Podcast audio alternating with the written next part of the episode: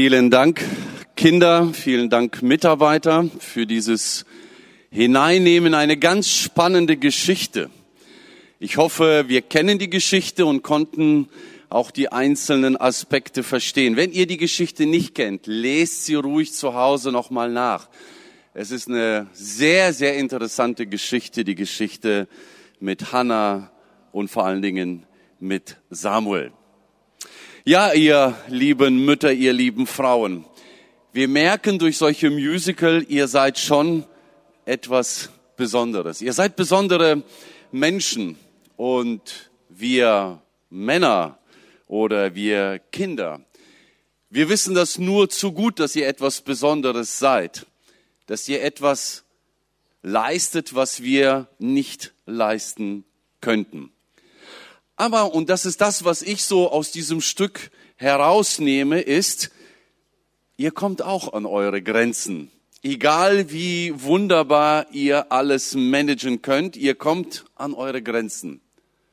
Und ich glaube, es ist auch gut, dass man das eingesteht, dass man an Grenzen kommt. Und wir oder ich möchte unsere Aufmerksamkeit heute ganz kurz auf eine Sache lenken. Und zwar was machen wir oder was macht ihr, wenn ihr in diese Not kommt? Wenn ihr in eine Notsituation seid, wo geht ihr hin? Wo schüttet ihr euer Herz aus? Und deshalb möchte ich kurz drei Dinge erwähnen, die wir von Hannah, die gerade eben hier auf den Knien stand und gebetet hat, etwas lernen. Das erste. Das erste, was wir mitnehmen sollten heute ist, Gott versteht dich besser als alle anderen. Ja, keiner konnte Hannah so richtig verstehen. Sie fühlte sich ja auch bei diesem Fest alleingelassen. Jedes Jahr kamen sie und jedes Jahr hat das Fest sie eben nicht erfreut. Sie fühlte sich von Gott vergessen. Und dann hilft es auch nicht, tolle Worte zu sagen, von Elkanah zum Beispiel, Hannah, ich lieb dich doch mehr als zehn Söhne. Das kommt nicht gut, ihr lieben Männer, wenn wir versuchen, Frauen in diese Richtung zu trösten. Dann hilft es auch nicht, tolle Geschenke zu bringen. Machen wir ja auf Muttertag, wir bringen schöne Geschenke. Aber diese doppelte Portion, so heißt es, dass sie das Doppelte an Essen bekam, ja, das tröstet auch nicht wirklich. Ihr Schmerz keine Kinder zu haben, eine Kinderlosigkeit, damals eine Schande, saß so tief, dann helfen diese Geschenke und Zureden nicht. Und wenn dann die Penina auch noch Salz in die Wunde streut, wie wir das auch hier gerade gesehen haben, dann wird das richtig schlimm. Was machen wir also, wenn wir Not haben? Wo gehen wir hin? Und in diesem Stück kommt das so gut rüber. Hannah geht mit ihrem Elend zu Gott. Sie geht dorthin, wo sie weiß, er versteht mich. Er kennt mich durch und durch. Er versteht mich besser als alle anderen. Und wir haben ja gesehen, am Ende der Gebetszeit ging sie wieder gut. Sie konnte pfeifen, sie konnte fröhlich nach Hause gehen. Sie war nicht mehr so traurig, weil sie ihr Herz ausgeschüttet hat. Es hilft also, das, was uns belastet, Gott abzugeben. Manchmal hoffen wir, dass uns der Ehepartner, dass uns die Kinder verstehen. Manchmal hoffen wir und erwarten eine gewisse Hilfe, eine gewisse Unterstützung und vielleicht auch einen gewissen Trost. Logisch, dass das Menschen nicht geben können. Am Ende werden wir doch nur noch einen haben, der uns wirklich besser versteht. Und das ist Gott selbst. Deshalb das Erste, was ihr mitnehmen könnt, geht in eurer Not zu Gott hin. Oder vielleicht mal die Frage, liebe Mutter, wo gehst du hin, wenn du Not hast? Erwartest du viel von Menschen, vom Partner, von den Kindern? Oder erwartest du doch mehr von Gott? Gott kennt dich durch und durch. Er sieht deine Not, er kennt deinen Zustand und er hat dich nicht vergessen. Wann immer dich die nächste Not bedrückt, bitte laufe zu Gott. Knie wie Hannah vor Gott. Menschen können enttäuschen. Gott tut das nicht. Das war das Erste. Das Zweite, Gott hilft dir mehr als alle anderen. Ja, es ist gut, wenn wir Menschen haben um uns herum, die hilfsbereit sind. Es ist wertvoll, Freunde zu haben, Nachbarn, Kinder, vielleicht einen Ehepartner, der uns in der Not beisteht. Aber so wie Gott wird dir keiner helfen können. Und das hat Hannah wohl verstanden. Sie war wohl davon überzeugt. Deshalb rennt sie in den Tempel, als sie feiern, kniet nieder und bittet direkt bei Gott. Sie formuliert eine ganz klare Bitte. Sie nennt das Problem beim Namen und sagt, Herr, schenk mir endlich auch einen Sohn. Und dann ist meine Not vorbei. Sie brauchte, sie brauchte etwas, was, was, was Gott ihr zusagt. Und so hat sie dort gefleht und gebetet. Und wir lesen, Gott hat ihr Gebet erhört. Sie wurde schwanger, hat ein Kind bekommen und war überglücklich und hat ihre, ihre Verheißung oder ihre Zusage eingelöst, diesen Sohn Gott wieder zurückzubringen. Was nehmen wir mit? Gott hört konkrete Gebete. Gott hört, und da möchte ich das schon betonen, Gott hört, wenn Mütter beten. Mütter, ihr seid, oder Frauen allgemein, ihr seid, was Gebet anbetrifft, immer eher als wir Männer. Ihr seid schneller dabei beim Beten. Ihr seid intensiver dabei. Ihr seid diejenigen, die eure Familie vor Gott bringt.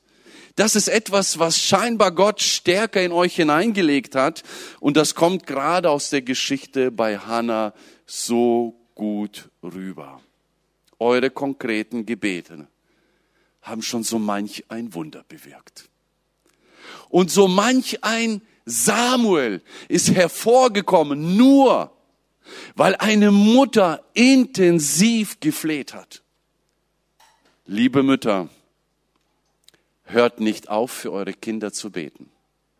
Und wenn ihr das noch nicht getan habt, fangt ab heute an, täglich vor Gott eure Familie zu bringen. Es lohnt sich. Als unsere Kinder klein waren, haben sich die Mütter, Katrin und die Nachbarn immer wieder getroffen, einmal in der Woche. Es gibt sogar so ein Programm oder so eine Organisation, MIG, Mütter in Kontakt. Liebe junge Mütter, wenn ihr hier seid und ihr habt kleine Kinder, ich kann es euch nur empfehlen, macht genau das, was damals unsere Ehefrauen gemacht haben. Sie haben jede Woche alle Kinder im Gebet gebadet. Versteht ihr, was das bedeutet? Sie haben jede Woche sich für mindestens eine Stunde getroffen und nur für die Kinder gebetet. Für ihre Schulzeit, für ihre Kindergartenzeit und später die ganzen Entscheidungen. Und so manch ein Wunder ist damals passiert. Nur weil die Mütter gebetet haben. Liebe Mütter, betet für eure Familien. Wenn ihr von Hannah etwas lernen wollt, dann betet für eure Familien. Badet eure Kinder im Gebet. Nennt die Sorgen und die Ängste und das, was euch auf dem Herzen liegt, beim Namen. Betet um Schutz für eure Kinder, um Bewahrung, um Führung und so weiter. Wenn es eine wichtige Sache gibt, die ich jungen Müttern empfehlen würde, betet für eure Kinder. Macht das.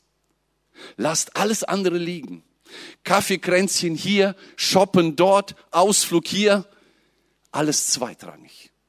Nehmt euch Zeit, eure Kinder im Gebet zu baden. Ihr werdet Wunder erleben. Und eine dritte und letzte Sache, die wir von der Geschichte lernen wollen, ist, Gott sieht in dein Herz wie kein anderer. Gott kennt dich also, Gott hilft, aber er schaut auch genau, was du wirklich in deinem Herzen hast. Der Priester Eli hat ja das Gebet Hannas beobachtet und hat das Gefühl gehabt, die Frau ist betrunken. Was liegt sie da so lange und murmelt vor sich hin? Aber dann erfahren wir etwas über Hannas Gebetshaltung, was wir wirklich mitnehmen können. Sie sagt nämlich in Vers 15, Nein, Herr, ich bin nicht betrunken, aber ich bin sehr traurig und habe dem Herrn mein Herz ausgeschüttet. Mein Herz. Denk nicht, dass ich eine schlechte Frau bin. Ich habe aus großem Kummer und Leid gebetet. Vielleicht ist das, vielleicht ist das der Schlüsselmoment in Hannas Gebet und in der Geschichte Israels. Ihr Herz. Ihre Bitte war nicht einfach eine gewöhnliche Bitte, ach Herr, schenk doch bitte, ach Herr, ach Herr. Ihre Bitte kam aus dem ganz, ganz tiefen Herzen. Gott schaut aber eben genau dahin. Gott schaut in unsere Herzen. Er hört weniger auf unsere Worte. Er schaut, was ist unser Anliegen? Was ist unser Kummer? Was bewegt sich dort? Was schütten wir aus? Er erforscht unsere Herzen und dann antwortet er, wenn das ernst gemeint ist, wenn es wirklich von Herzen kommt. Ich möchte euch kurz einen Text lesen, den ich gefunden habe über diesen Aspekt. Ein kleiner Junge fragte seine Mutter, warum weinst du? Weil ich eine Frau bin, erzählte sie ihm. Das verstehe ich nicht, sagte er.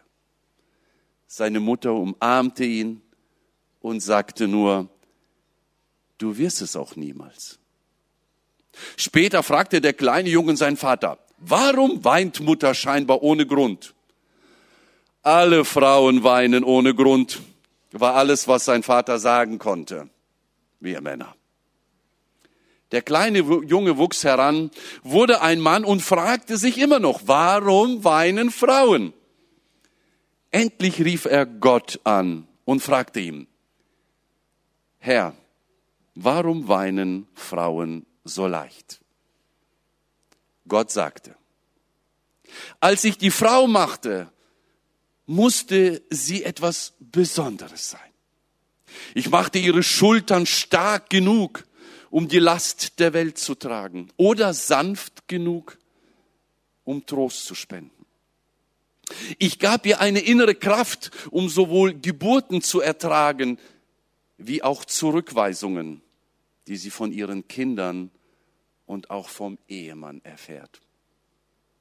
Ich gab ihr eine Härte, die ihr erlaubt, weiterzumachen, wenn alle anderen aufgeben. Die Kraft, ihre Familie in Zeiten von Krankheit und Erschöpfung zu versorgen, ohne sich zu beklagen. Ich gab ihr Gefühlstiefe, mit der sie ihre Kinder immer und unter allen Umständen liebt, sogar wenn ihr Kind sie sehr schwer verletzt. Ich gab ihr die Kraft, ihren Mann mit seinen Fehlern zu ertragen und machte sie aus seiner Rippe, damit sie sein Herz beschützt. Und zum Schluss gab ich ihr viele Tränen zum Vergießen, die sie ausschließlich die sind ausschließlich für sie, damit sie davon Gebrauch macht, wann immer es nötig ist. Liebe Mütter, liebe Frauen, Gott hat euch schon ganz besonders geschaffen. Er hat euch mit einer Fähigkeit ausgestattet, die ganz besonders ist. Er hat euch ein Herz gegeben, das weinen kann. Ein Herz, das Kinder und den Mann selbstlos einschließt. Danke für euer Herz. Danke für eure Gebete. Danke für eure Liebe. Danke, dass ihr da seid. Und Gott weiß, und Gott allein weiß all die Tränen, die ihr schon vergossen habt und wie viele Gebete ihr schon gesprochen habt. Und ich bin mir sicher, sie waren nicht umsonst. Betet weiter, schüttet weiter vor Gott euer Herz aus. Gott sieht es und hört es. Hannah hat, hat, hat harte Zeiten durchgemacht. Aber sie hat nicht zugelassen, dass ihr Herz verbittert. Sie lief immer wieder zu dem einen, der sie versteht und der sie tröstet. Sie schüttete Gott ihr Herz aus, sie nannte ihre Not beim Namen und das gab ihr wieder Mut und Trost und Freude. Nimmt das Gebet Hannas mit und diese Wahrheiten, die wir daraus lernen können. Gott segne euch.